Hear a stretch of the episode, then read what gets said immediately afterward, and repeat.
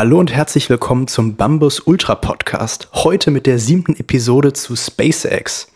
SpaceX zum Mars bis zum Jahr 2030. Ist das realistisch? Und ja, im Grunde mit diesen Worten, Elisha, woran denkst du, wenn du das Wort SpaceX hörst? Ja, danke dir, Max, erstmal.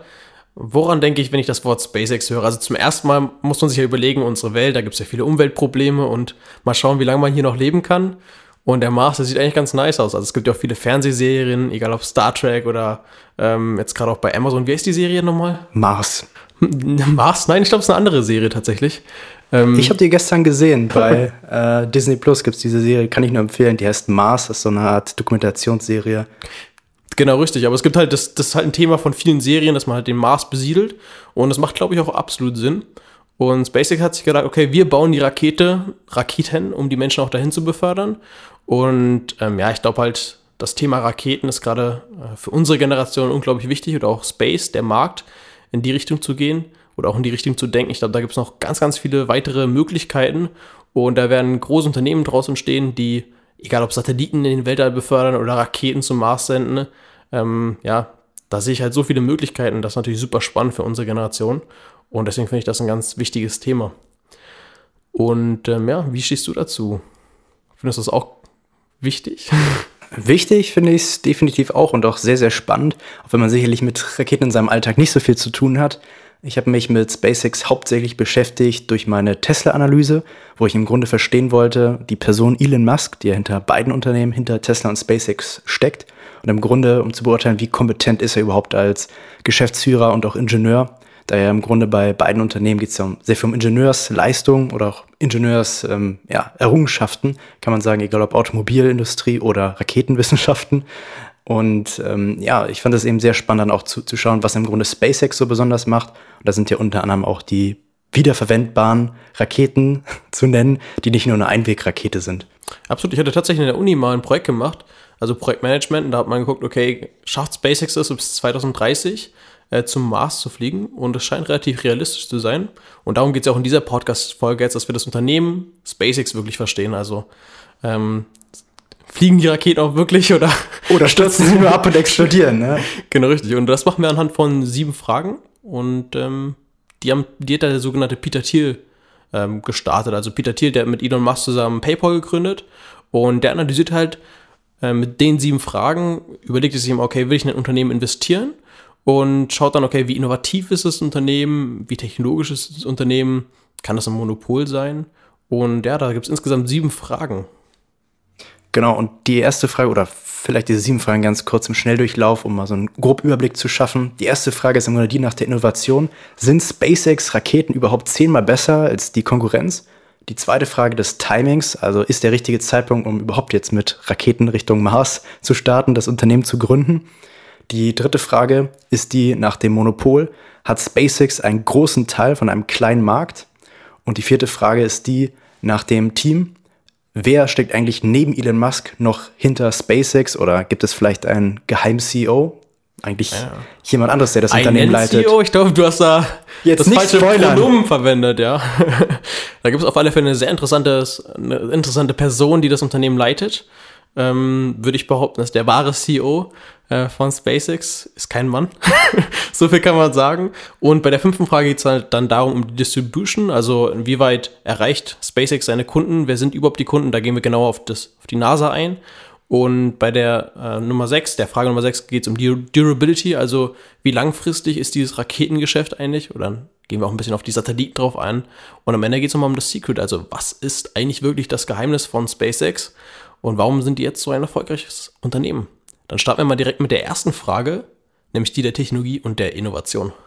Genau, die erste Frage, wie gesagt, kannst du eine disruptive Technologie entwickeln, die wirklich wesentlich besser ist und nicht nur so ein bisschen besser als die bestehenden Technologien. Also es geht darum herauszufinden, was ist zehnmal besser an SpaceX im Vergleich zu anderen Anbietern. Ja, und dazu muss man sagen, dass damals, wenn man sie jetzt zurückdreht, die Welt, nicht die Welt zurückdreht, die Zeit zurückdreht, wir gehen in eine Zeitmaschine, wir fliegen mit einer Rakete zurück zum Jahr 2002.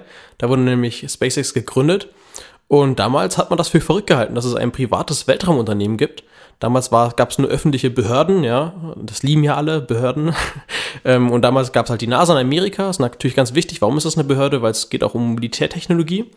Und äh, jedes Land hat ihre eigene Space-Behörde, die dann halt die Raketen ähm, selber gebaut hat oder zum Teil auch Aufträge, Aufträge gegeben haben. Aber es war eine sehr bürokratische Sache oder eine sehr behördliche Sache und eine sehr staatliche Sache, Weltraumunternehmen. Und der Elon Musk dachte sich damals, okay, dann gründe ich SpaceX, weil er hat gesehen, okay, es ist sehr ineffizient. Ein Beispiel sind zum Beispiel die Raketen, die werden einmal, die, die starten einmal und dann ähm, können die zum Beispiel nicht wieder landen. Und das kostet natürlich eine unglaubliche Menge an Geld, ähm, wenn die dann irgendwo im Weltall dann als Weltraumschrott rumfliegen oder dann auf der Erde zum Teil landen. Und die Grundidee war damals zum Beispiel auch, äh, dass man die, dass man die wieder landen kann, die Raketen. Und ähm, das heißt, sieht nicht nur cool aus, dass die Raketen aktuell wieder landen bei SpaceX, sondern da steckt halt vor allem was Wirtschaftliches dahinter, weil es spart einfach unglaublich viele Kosten. Und ähm, ja, da gibt es auch verschiedene Raketentypen, worauf Max jetzt ein bisschen eingeht. Genau, also es gibt im Grunde verschiedene Produkte, die SpaceX anbietet, die auch zum gewissen Teil zusammengehören oder im Grunde auch einzeln verwendet werden können, kann man so sagen. Und ähm, das Kernprodukt bis vor kurzem war im Grunde eine Rakete, die hieß Falcon 9. Dann gibt es noch eine weitere Rakete, die heißt Falcon Heavy. Die ist im Grunde die größte oder stärkste Rakete, die Satelliten befördern kann, die aktuell am Markt verfügbar ist. Äh, dann gibt es auch noch das sogenannte Starship. Das ist im Grunde ein Raumschiff, aber auch mit dieser äh, Super Heavy Rakete zusammen kombiniert. Man muss sich da, glaube ich, mal ein Bild ansehen, um sich das vorzustellen. Ja, oder die Crash-Videos bei YouTube. da weiß man dann alles über die Raketen. Aber ah, das ne? Starship ist das, wo man zum Mond dann am Ende fliegen soll. Oder zum Mars, je nachdem. Zum Mars, meinte ich, richtig. Und dann gibt es noch. Äh, oder erst zum Mond, glaube ich, und dann zum Mars.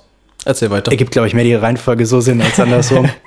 Dann gibt es noch die Dragon-Kapsel. Das ist im Grunde, oder vielmehr ist es einmal die Kapsel, wo Passagiere reingehen können oder auch Equipment, je nachdem, wofür der Flug da ist. Und das ist auch kombiniert mit so einer kleinen äh, ja, Trunk, sagt man, dass im Grunde unter dieser kleinen Kapsel noch wie so eine Art, äh, ich will jetzt nicht sagen Kofferraum ist, aber da kannst du so mit dein Equipment reinpacken, Messgeräte, was man als Astronaut im Grunde. Ja, Satelliten, braucht. whatever.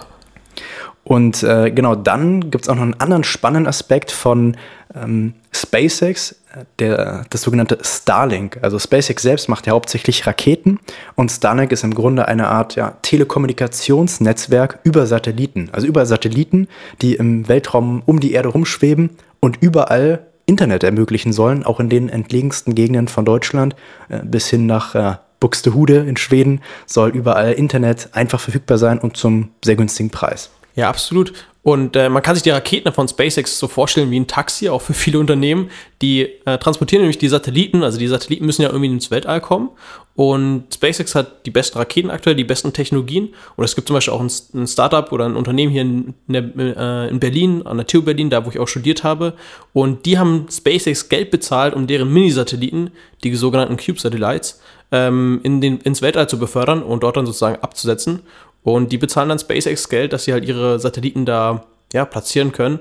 Aber äh, SpaceX platziert natürlich auch ihre eigenen Satelliten äh, im Weltall.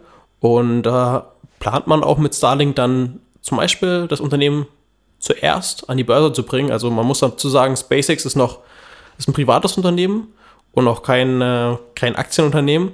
Und der Plan aktuell sieht so aus, dass man Starlink sogar zuerst an die Börse bringt, richtig? Genau, weil im Grunde das Unternehmen schneller Umsätze oder auch verlässliche Umsätze und Cashflows generiert, was Elon Musk äh, ja sehr wichtig ist, da er auch durch Tesla da einige negative Erfahrungen gesammelt hat, worauf die, die Wall Street und die Börse achtet, dass es da eher um kurzfristiges Denken geht, den meisten zumindest. Ja, oder kurzfristige Gewinne vor allem. Und bei SpaceX geht es ja vor allem langfristig zum, Mond, zum Mars zu kommen, jetzt sage ich schon wieder Mond, unglaublich, aber zum Mars zu fliegen. Und das ist sehr schwierig, wenn man das sozusagen Entscheidungen trifft, die kurzfristig halt vielleicht auch gegen Profit sind und dann eher langfristig, um was technologisch aufzubauen, ist sehr schwierig. Und es gibt noch einen weiteren Punkt, das ist die vertikale Integration, richtig? Genau, das ist im Grunde ein Aspekt der Technologie bei SpaceX oder warum SpaceX überhaupt so innovativ und auch kostengünstig ist. Vertikale Integration bedeutet einfach, dass SpaceX selbst sehr viele Teile, die sie benutzen in den Raketen, selbst herstellen. Und das ist tatsächlich deutlich anders als bei, ja, ich will jetzt nicht sagen allen anderen Raketenunternehmen, aber doch als die Mehrheit der Raketenunternehmen, denn die kaufen häufig von externen Zulieferern Teile zu und bauen die in die Raketen ein. Und der Grund dafür, warum dann die anderen Raketen so teuer sind im Vergleich, ist, jeder Zulieferer will ja auch einen Gewinn machen, hat eine Gewinnmarge von, sagen wir mal, 10%. Das heißt, jedes Teil bei der Konkurrenz ist viel, viel teurer, wenn sie es zukaufen und zusammenbauen, als wenn SpaceX das selbst günstiger herstellt. Und äh, ja, im Grunde dadurch, dass sie die meisten Teile selbst herstellen, haben sie dann einen sehr großen Vorteil. Über 80 Prozent, sagt man, stellen die selbst her das ist doch deutlich anders als bei den meisten anderen Konkurrenten von SpaceX. Da sieht es fast sogar andersrum aus. Also da sind es vielleicht 20 Prozent. Und genau. das ist natürlich super ineffizient. Und dazu kommt noch da, dazu, wenn man alle Technologie selber herstellt, dann kann man die natürlich viel besser, das Gesamtpaket viel besser zusammen verbinden und die Technologie funktioniert viel verlässlicher. Und ähm, ja, also von technologisch und von der Innovation her kann man sich das echt vorstellen, so die Raketen von SpaceX sind wie Autos und davor gab es halt nur Pferde. ähm, also es ist ein unglaubliche, ja, vom Preis her sind die wesentlich billiger, die sind wesentlich effizienter, technologischer weiter. Und es liegt einfach daran, daran, dass es ein privates Unternehmen ist. Also dass es kein staatliches Unternehmen ist und dann sehr viele Ineffizienzen, Ineffizienzen sozusagen beseitigt hat. Und das bringt uns auch zu der Punkteanzahl, richtig? Bei dem ersten Punkt. Oder gibt es noch etwas, was du hinzufügen willst? Ja, ein Aspekt, den ich noch, noch nennen würde, im Grunde diese vertikale Integration führt auch dazu, dass häufig im Vergleich zu Wettbewerbern SpaceX um den Faktor 10 sogar günstiger ist. Und das ist einfach schon echt eine Hausnummer, wenn du sagen kannst, hey NASA, ich bin viel günstiger, jetzt kommt zu mir und ich launch eure Satelliten ins Weltall. Und das ist natürlich auch eine super Verhandlungsposition, dass du im Grunde der günstigste bist am Markt. Ja, der günstigste und der beste auch technologisch und auch der sicherste mittlerweile. Und deswegen geben wir hier ganz klar 10 von 10 Punkte äh, bei der Technologie und Innovation. Also das ist echt einer der aufregendsten Unternehmen unserer Generation von der Technologie her, also Raketentechnologie. Das ist echt äh, nicht so einfach und unglaublich spannend, was SpaceX hier macht. Also ähm, die sind auf alle Fälle unglaublich gut dabei. Da kommen wir auch zu der zweiten Frage, nämlich das ist die Frage des Timings. Also es geht bei Unternehmensgründungen eigentlich fast immer darum, kannst kannst du ein gutes Timing erwischen. Aber tatsächlich 2002, wo SpaceX gegründet hat, gegründet wurde, da war das Timing eigentlich nicht so gut, würde ich sagen, weil muss man sich halt auch nochmal Uhrzeit wieder zurückdrehen, ja. Da gab es halt die NASA und auch die Astronauten, die haben halt gesagt, ja, äh, wir wollen gar keine privaten Weltraumunternehmen, das ist uns zu unsicher. Und ähm, da war die Gründung schon ganz schön mutig von dem Elon Musk zu diesem Zeitpunkt 2002 aber jetzt trotzdem durchgezogen, obwohl im Grunde alle mehr oder weniger gegen ihn waren. Also ich erinnere mich da auch sehr gut an dieses 60 Minutes Interview von ihm, wo er im Grunde gerade interviewt wird und er schon, schon fast den Tränen nahe ist, als sie sagen, seine Kindheitshelden haben sich gegen ihn entschieden. Äh, und das war schon echt krass, dass er im Grunde trotzdem, obwohl seine Idole gesagt haben, hey, wir wollen gar nicht, dass du da dieses Unternehmen gründest, äh, er gesagt hat, hey, ich ziehe das eiskalt durch. Und das ist auch sehr, sehr krass, wenn man ja im Grunde was macht, was seine eigenen Idole nicht machen würden und damit erfolgreicher ist als alle anderen zusammen. So ja, auf, auf, alle Fälle. Auch wenn wir in dieser Folge jetzt nicht so stark auf Elon Musk selber eingehen wollen, weil ich glaube, das Thema wurde schon genug besprochen. Aber man muss einfach sagen, dass damals war halt alles verstaatlicht und das war eigentlich das falsche Timing. Ähm, Elon Musk, der hat halt damals in das, die erste Finanzierung selber gemacht, mit 100 Millionen, glaube ich, hat er selber investiert in äh, SpaceX. Und ähm, ist das richtig? Genau, ungefähr 100 Millionen. Also er hat durch den Verkauf von Zip2 und PayPal, den beiden Unternehmen, die er vorher gegründet hat, ähm, ungefähr selbst ja, um die 180 Millionen rausbekommen bei beiden Verkäufen. Die sind nacheinander erfolgt. Und äh, davon hat er ungefähr die Hälfte, sagt man, in SpaceX investiert, also um die 90 Millionen. Nicht alles auf einmal, aber schrittweise. Und das war im Grunde auch der Startpunkt, warum dieses Unternehmen überhaupt äh, ja, die Finanzierung bekommen hat. Kein anderer wollte da einfach so investieren. Ja, und damals war auch, das war kurz nach der Dotcom-Bubble, also die Dotcom-Bubble, das waren ganz viele Technologieunternehmen, die eine unglaublich kranke Bewerbung, kranke Bewertung hatten und da haben viele Investoren Geld verloren, weil sie in Technologie investiert haben. Und das war eigentlich der schlechteste Zeitpunkt, um ein Technologieunternehmen zu finanzieren. Deswegen war es natürlich sehr clever, dass äh, Elon Musk das natürlich selber dann finanziert hat. Und natürlich gab es dann auch einige Mitarbeiter, die plötzlich zur Verfügung standen. Genau, gerade Software-Ingenieure und auch generell Ingenieure, die plötzlich ke keinen Job mehr hatten, weil viele Tech-Unternehmen pleite gegangen sind. Und die konnte im Grunde Elon Musk ja, zu gewissen Teilen auch abwerben oder entsprechend bei SpaceX, äh, dass sie mit bei SpaceX dabei waren und ja, dieses Raketenunternehmen entstanden ist. Genau, das war der Anfang. Und dann 2008 ähm, hat dann auch tatsächlich SpaceX den ersten Kon oder den ersten Vertrag mit NASA gehabt und jetzt denkt man sich, okay, den ersten kleinen Auftrag, das ist natürlich sehr schön, auch wenn das ein Vertrag war von 1,6 Milliarden US-Dollar. Und das ist echt eine Hausnummer und ist auch wirklich krass, weil zu der Zeit, 2008, 2009, war ja die weltweite Finanzkrise. Und dieser Vertrag hat im Grunde SpaceX zum gewissen Teil auch gerettet, dass das Unternehmen überlebt hat und ist auch so das Fundament, auf dem SpaceX im Grunde aufbauen konnte, dass sie überhaupt heutzutage so erfolgreich sind. Absolut. Auf, darauf gehen wir noch ein bisschen äh, später darauf ein. Also warum NASA plötzlich Geld zur Verfügung stellt für ein Unternehmen, was sie eigentlich nicht so gefeiert haben und was eher ja verpönt war, sag ich mal am Anfang, SpaceX, und kritisiert wurde. Und äh, dann bringen wir uns aber auch zu der Punktzahl. Bei der zweiten Frage sind es auch von 10 von 10 Punkte. Jetzt sagen vielleicht einige, okay, ihr seid ja voll beeinflusst. Aber es ist einfach ein, also es gibt, gab damals einfach kein Space-Unternehmen. Auch die dritte Frage vielleicht ist die Frage des Monopols.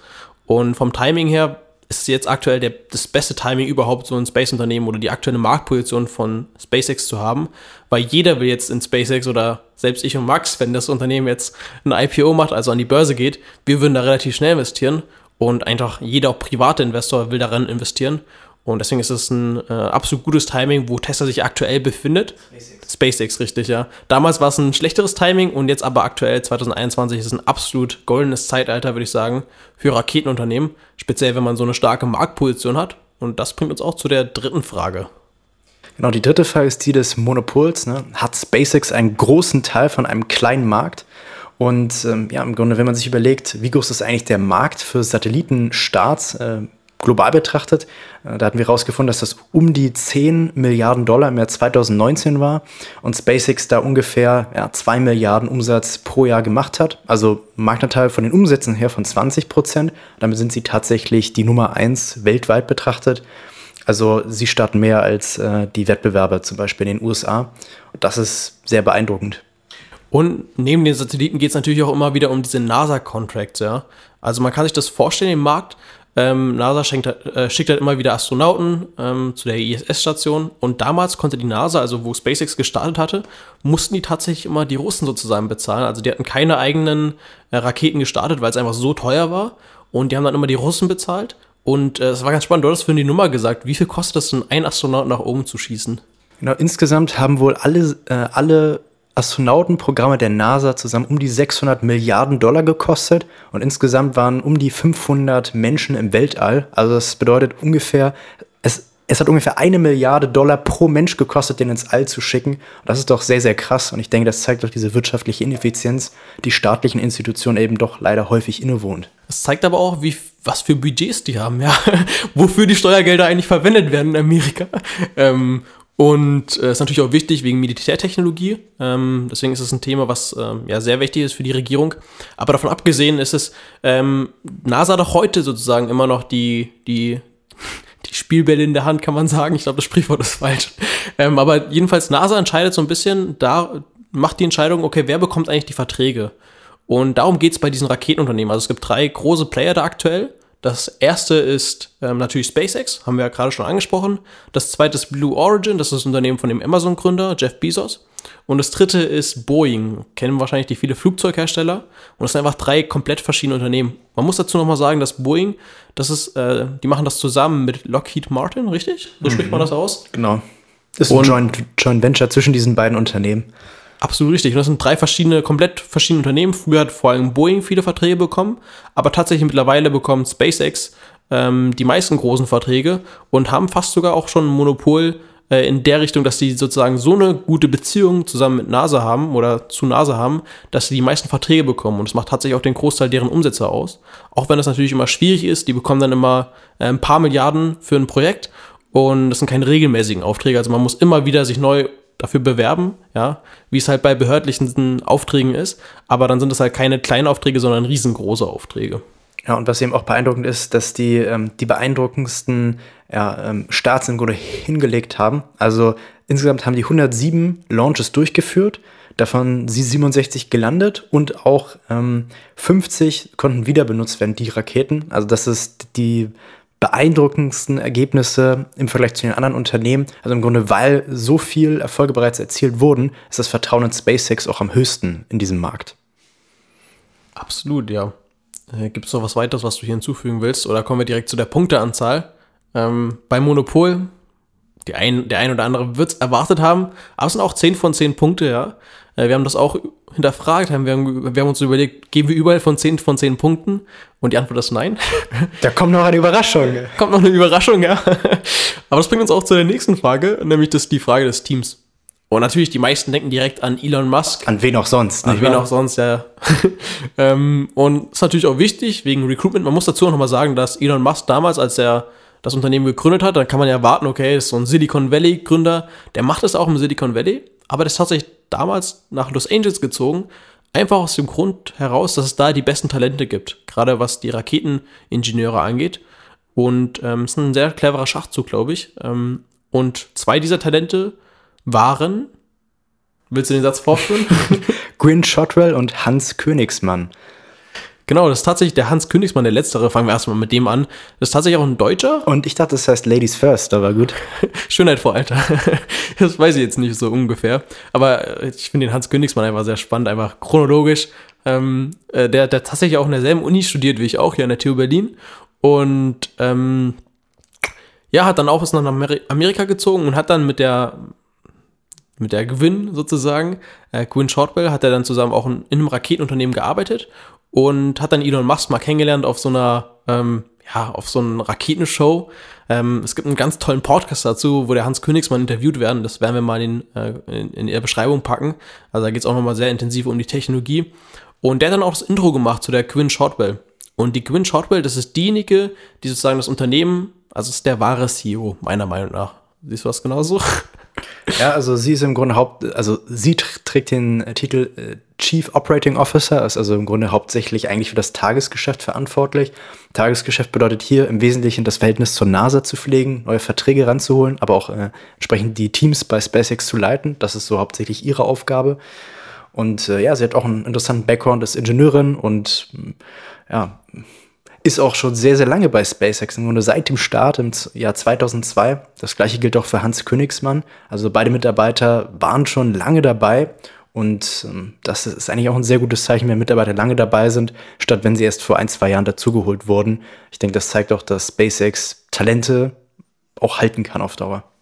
Absolut, auch wenn man sagen muss, dass der Hans Königsmann jetzt in Rente gegangen ist, sozusagen. Genau. Er ist natürlich auch schon seit 2002, der hat ja auch davor sein PhD gemacht, also man kann das auch verstehen.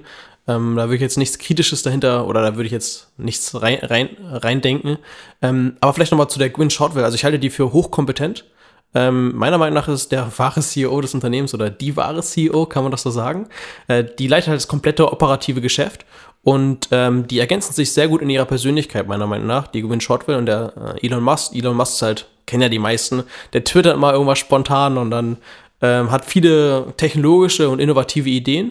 Und die Gwyn Shotwell ist dann die, die das auch wirklich umsetzen kann. Ja, die rekrutiert dann die richtigen Personen, die macht dann auch die Sales-Verträge mit der NASA und pflegt dann auch dort die Beziehung, weil es geht halt immer um diese NASA-Verträge. Werden wir in diesem Podcast noch häufiger darauf zu sprechen kommen.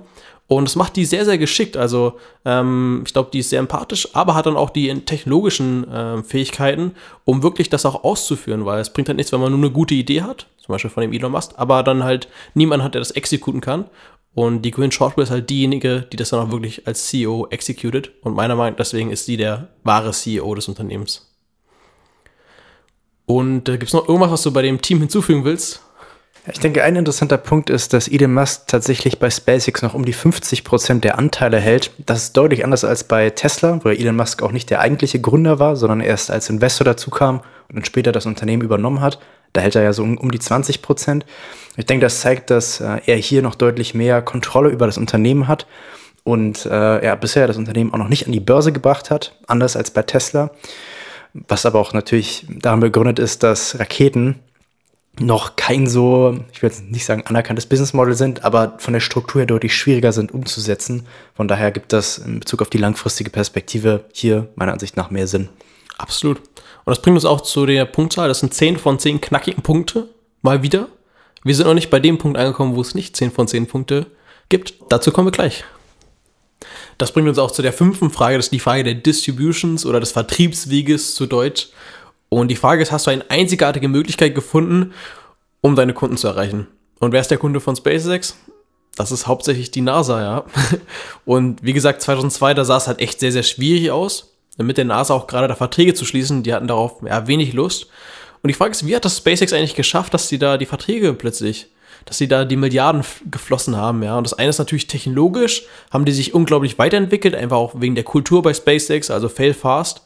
Und äh, man sieht ja immer die Raketenabstürze, aber es ist eigentlich ein ganz wichtiger Teil eines Prozesses, also eine gute Fehlerkultur, weil dann kann man am besten daraus lernen. Das ist der eine Teil. Und der zweite Teil, was ganz wichtig ist bei SpaceX, ist, sind die Medien, ja. Man, viele sagen ja, der Elon Musk ist so ein verrückter Typ, der raucht Cannabis in einem Podcast-Folge. aber tatsächlich ist der unglaublich geschickt, was es so Mediensachen angeht. Und auch das Storytelling, dass man zum Beispiel zum Mars fliegt und dass man deswegen das Raketenunternehmen aufbaut. Und die Medien, die haben SpaceX sehr stark gehypt, ja. Man muss verstehen, dass NASA, das ist eine ähm, öffentliche Behörde und die ist sehr abhängig von der Politik. Und der Politik geht es darum, Wählerstimmen zu gewinnen. Und, wenn die, und die haben halt gesehen, okay, SpaceX, die entwickeln sich technologisch und äh, die haben die Menschen, also die Bevölkerung in Amerika davon überzeugt, dass deren Konzept funktioniert. Und deswegen waren die Anreize dann auch so, dass NASA gesagt hat, okay, dann äh, geben, wir, geben wir SpaceX auch den ersten Vertrag und äh, machen wir das mal. Wir probieren das mal aus. Also so in etwa war das. Äh, man kann das wahrscheinlich in der Realität nicht ganz. Sah aber, wahrscheinlich ein bisschen anders aus. Aber, aber die Anreize, einfach gesagt. Genau, ja. aber vielleicht, was ich, was ich da kommunizieren wollte, ist, ähm, SpaceX hat das unglaublich clever gemacht mit deren Medienstrategie, dass die erst dazu bekommen haben, also erst die Medien haben SpaceX gefeiert und dadurch waren dann auch die Anreize da für NASA, die Verträge zu schließen. Und ähm, es gab ja mehr Akzeptanz für private Weltraumunternehmen.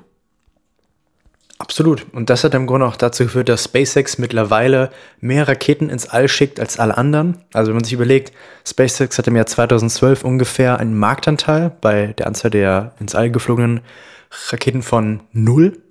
Und mittlerweile haben sie ungefähr 60% Marktanteil. Im Grunde ja, führen die meisten Raketenflüge durch und das eben auch noch günstiger als die Konkurrenz. Und das ist eigentlich echt krass, dass du innerhalb von ja, neun Jahren ungefähr von nichts zu 60% Marktanteil von Anzahl der Raketen gehst, in einem Markt, der super schwierig ist, also Raketenlaunches und, und, und alle anderen im Grunde eher tendenziell zurückfallen vom, vom Marktanteil. Ja, absolut, da sind die sehr stark. Und die arbeiten natürlich auch mit privaten Unternehmen zusammen, mit privaten Satellitenunternehmen. Wir hatten es vorhin angesprochen. Zum Beispiel hier ein Unternehmen an der TU Berlin, die die Mini-Satelliten nach oben schießen über SpaceX. Auch wenn es eher noch einen geringen Prozentzahl Umsatz oder nur eine geringe Prozentzahl des Umsatzes ausmacht. Das meiste sind dann schon diese großen NASA-Verträge. Und man kann dann noch erwarten, dass es so einen NASA-Vertrag geben wird, wenn man dann eine Mars-Mission dann tatsächlich auch executed. Und ähm, genau, das ist natürlich sehr spannend. Auf der anderen Seite ist es natürlich noch ein Risiko, wenn man so abhängig ist von den, von den behördlichen Verträgen. Und ähm, noch eine weitere Zielgruppe tatsächlich, auch bei der Distribution, sind die Investoren. Das Unternehmen war ganz lange nicht profitabel, ja. Ähm, SpaceX ist mittlerweile profitabel, richtig, Max? Also die erwirtschaften, soweit ich weiß. Exakte Daten gibt es dazu leider nicht öffentlich. Okay, aber ich meine es gelesen zu haben, dass sie profitabel sind. Da können die Zuschauer, die Zuhörerinnen und die Zuhörer uns gerne auch korrigieren. Diesmal haben wir beide Geschlechter mit eingeschlossen. Das wollen wir in Zukunft mehr darauf achten, ja. haben wir das Feedback bekommen. Aber davon abgesehen nochmal ganz kurz auf das äh, Inhaltliche. Bei den Investoren, das ist natürlich sehr wichtig, die waren lange nicht profitabel, also kostet viel, Hardware kostet viel, die ganze Technologie zu entwickeln kostet unglaublich viel. Und ähm, da äh, waren halt 2002 keiner bereit daran zu investieren. Hat dann der Elon Musk selber investiert, hat dann seinen Kumpel Peter Thiel noch mit reingeholt. Und ähm, so haben die es geschafft und mittlerweile wollen da alle eigentlich investieren. Und ja, das bringt uns auch zu der Punktanzahl, Max. Vielleicht noch ein Punkt, um kurz auf den Medienaspekt zurückzugehen.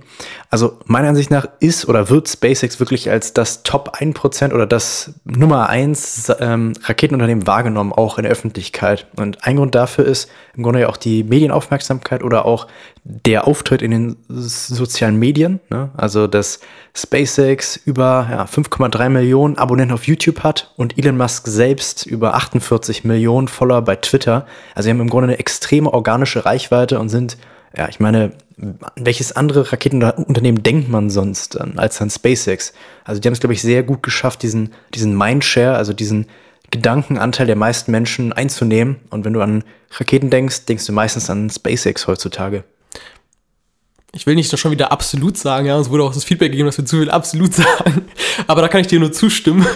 Und man sieht es ja auch mal bei YouTube-Trends, dann sind dann immer die ganzen SpaceX-Videos dabei. Und ähm, ja, aber nochmal zu der Punktzahl. Hier in dem Punkt muss man sagen, die sind unglaublich stark, aber äh, sind natürlich abhängig von den NASA-Verträgen und deswegen gibt es keine 10 von 10 Punkte. Es gibt nämlich nur 8 von 10 Punkte.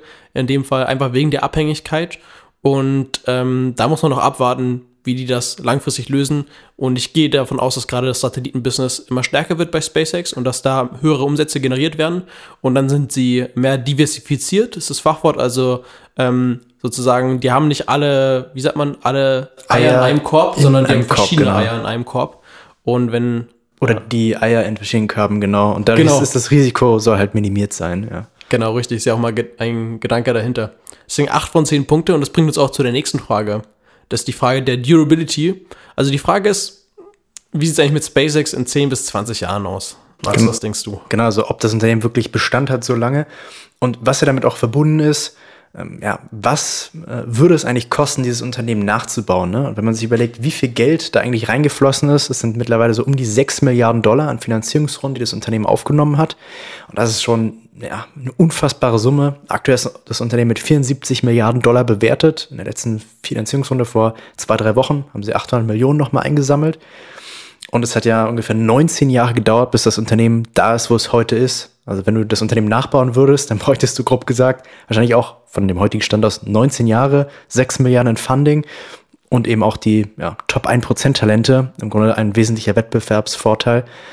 Und deswegen glauben wir, es ist sehr schwierig, SpaceX nachzubauen. Deswegen glauben wir, dass SpaceX auch noch in 10 bis 20 Jahren Bestand hat eben auch aus dem Aspekt, dass die Finanzierungsrunden vom Volumen her immer geringer werden bei SpaceX. Also scheint so, als wenn SpaceX nicht mehr so viel Geld braucht, um zu überleben oder neues Geld braucht und vielleicht wirklich jetzt mittlerweile an so dem Stand ist, wo sie Break-Even werden, also wo sie wirklich Gewinne erzielen. Ja, absolut. Die haben ja auch eine unglaublich starke Beziehung mit NASA mittlerweile. Also ähm, ich glaube auch langfristig werden da immer weitere Aufträge reinfließen.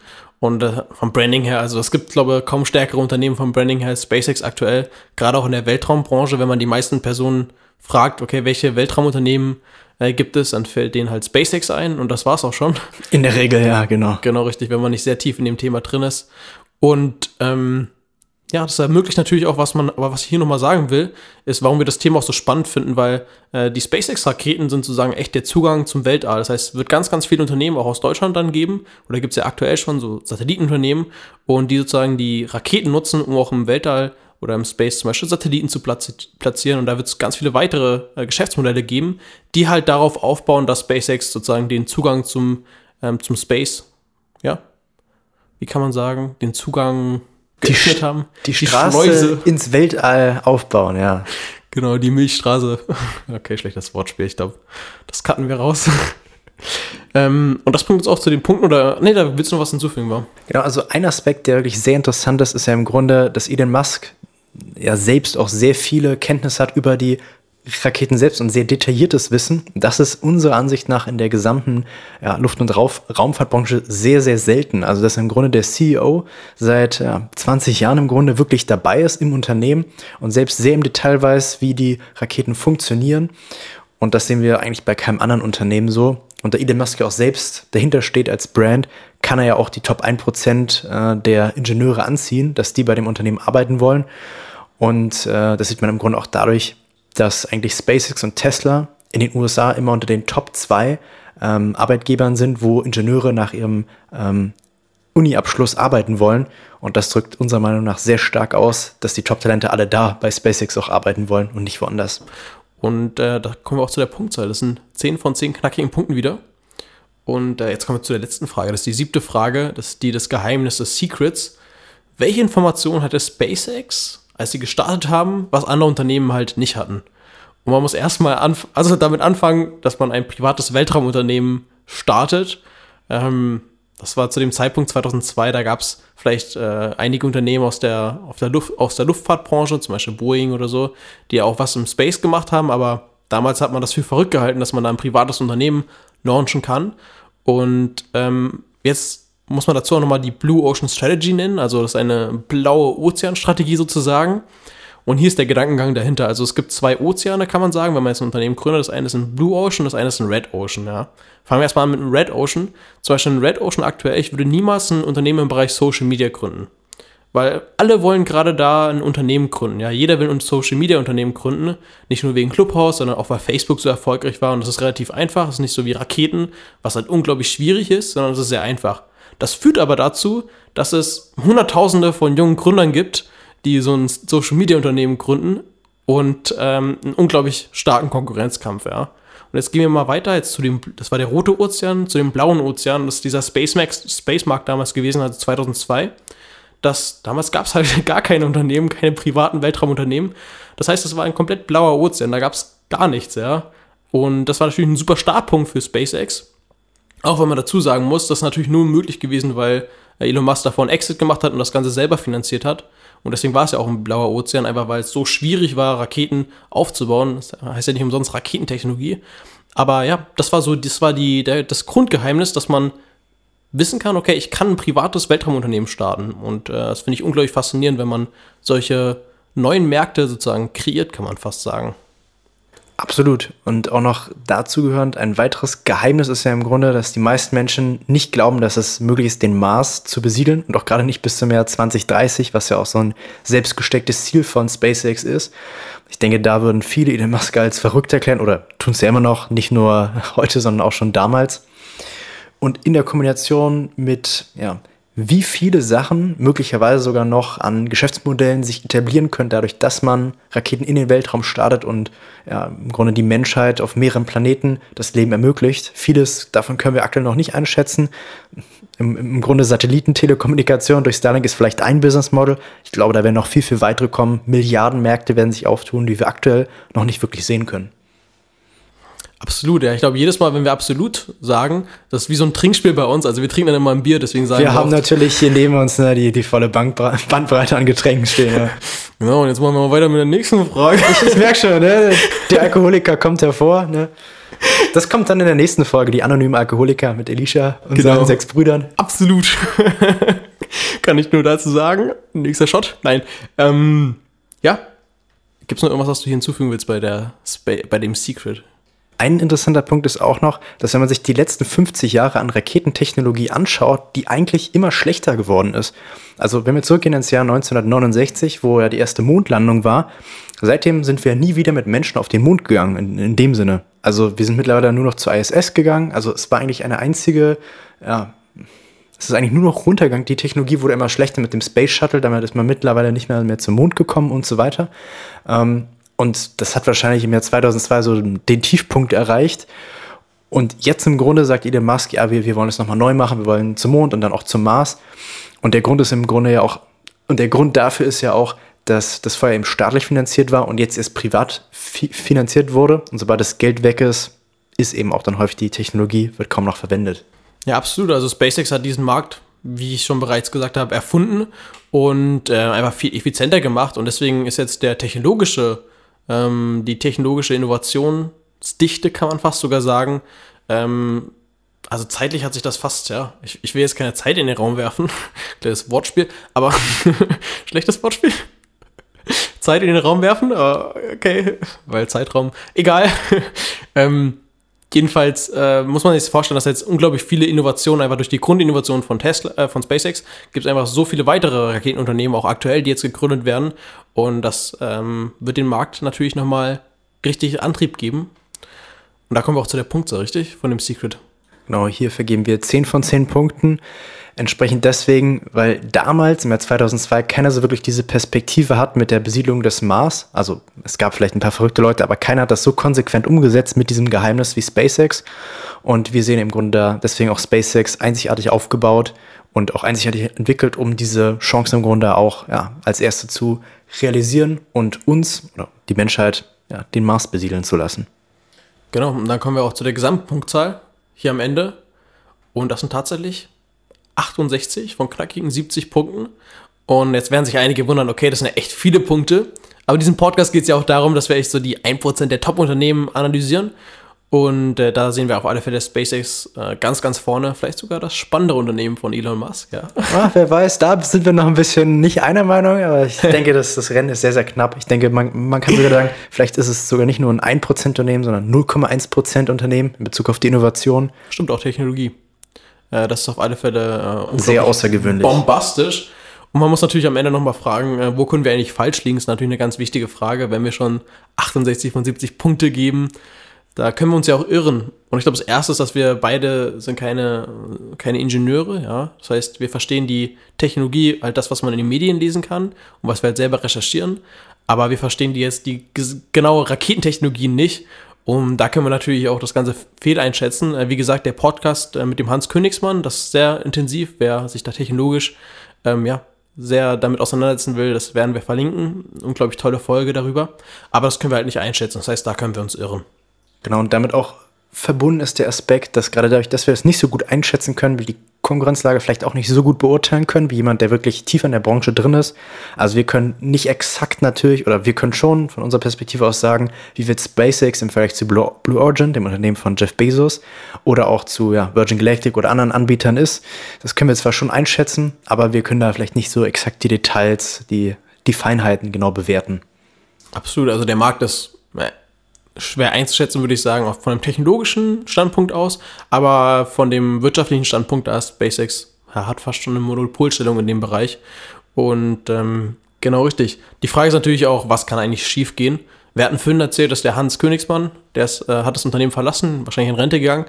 Ähm, aber natürlich können viele relevante Managementfiguren äh, das Unternehmen verlassen. Also ich würde sagen, es wäre natürlich ein großer, ähm, wäre wär schlecht für SpaceX, wenn zum Beispiel Gewinn Shortwell das Unternehmen verlässt. Und das stellt natürlich auch ein Risiko dar. Ähm, und ja. Genau, und ein Aspekt, den wir auch möglicherweise in Zukunft sehen, sind äh, ja Anti-Kartell-Gesetze oder Beschlüsse gegen SpaceX, weil sie im Grunde schon so eine Marktmacht im Grunde aufgebaut haben, alle anderen zu denen gehen, weil sie halt die günstigsten sind dass dann möglicherweise andere Unternehmen, wie zum Beispiel ja, vielleicht Boeing oder Blue Origin sagen, hey, wir gehen gegen SpaceX vor, weil die so unfair sind, die sind halt die günstigsten. Das ist auch möglicherweise auch ein Risiko. Und damit verbunden auch die lokale Politik in vielen Ländern, die sagen, hey, wir wollen nicht, dass US-Raketen unsere Technologie ins All schicken, wir wollen das vor Ort machen, in, in, Russland, in China und so weiter. Ist, wie wir schon gesagt hatten, durch NASA auch ein sehr politischer Aspekt, dieser ganze Luft- und Raumfahrtbereich. Ja, auch wenn ich das so kommen sehe. Also ich sehe auf alle Fälle so, dass die Behörden, egal ob in, Europa, kann man sagen, ich weiß gar nicht, ob es schon eine europäische Weltraumbehörde, ja, gibt es die schon? Genau. Ist es, ist es schon europäisch? Die, die ESA gibt es ja. Genau, richtig. Dass die dann vor allem auch europäische Unternehmen fördern will, das, das wird man auf alle Fälle so sehen. Ist ja auch aktuell schon so. Zum Beispiel UHB aus Bremen ist ein deutsches Unternehmen. Äh, die machen auch einen Großteil ihrer Umsätze aus Staatsaufträgen. Und äh, das gleiche sieht halt auch natürlich aus China so aus, auch Indien, die sind super stark, was die ganze Space-Technologie angeht. Ähm, und die fördern natürlich dann auch hauptsächlich ihre eigenen Unternehmen. Also da gibt es noch weitere Unternehmen, die da kommen werden, ähm, jeweils aus den verschiedenen Ländern. Wie gesagt, ist ja auch Militärtechnologie. Und ähm, deswegen ist es natürlich auch stark reguliert und natürlich auf die eigenen Länder dann oder auf die eigenen Unternehmen bezogen. Aber in Amerika ist da SpaceX ganz weit vorne. Und ähm, ja, das war es auch eigentlich für heute schon, war. Ja, mir hat es wieder richtig viel Spaß gemacht, ja. Mir auch. Es gibt noch ein bisschen SpaceX for Improvement. Aber. Guter Witz noch am Ende, ne? genau, richtig. Äh, wir verlinken heute ähm, die andere Podcast-Folge, die wir super finden über SpaceX.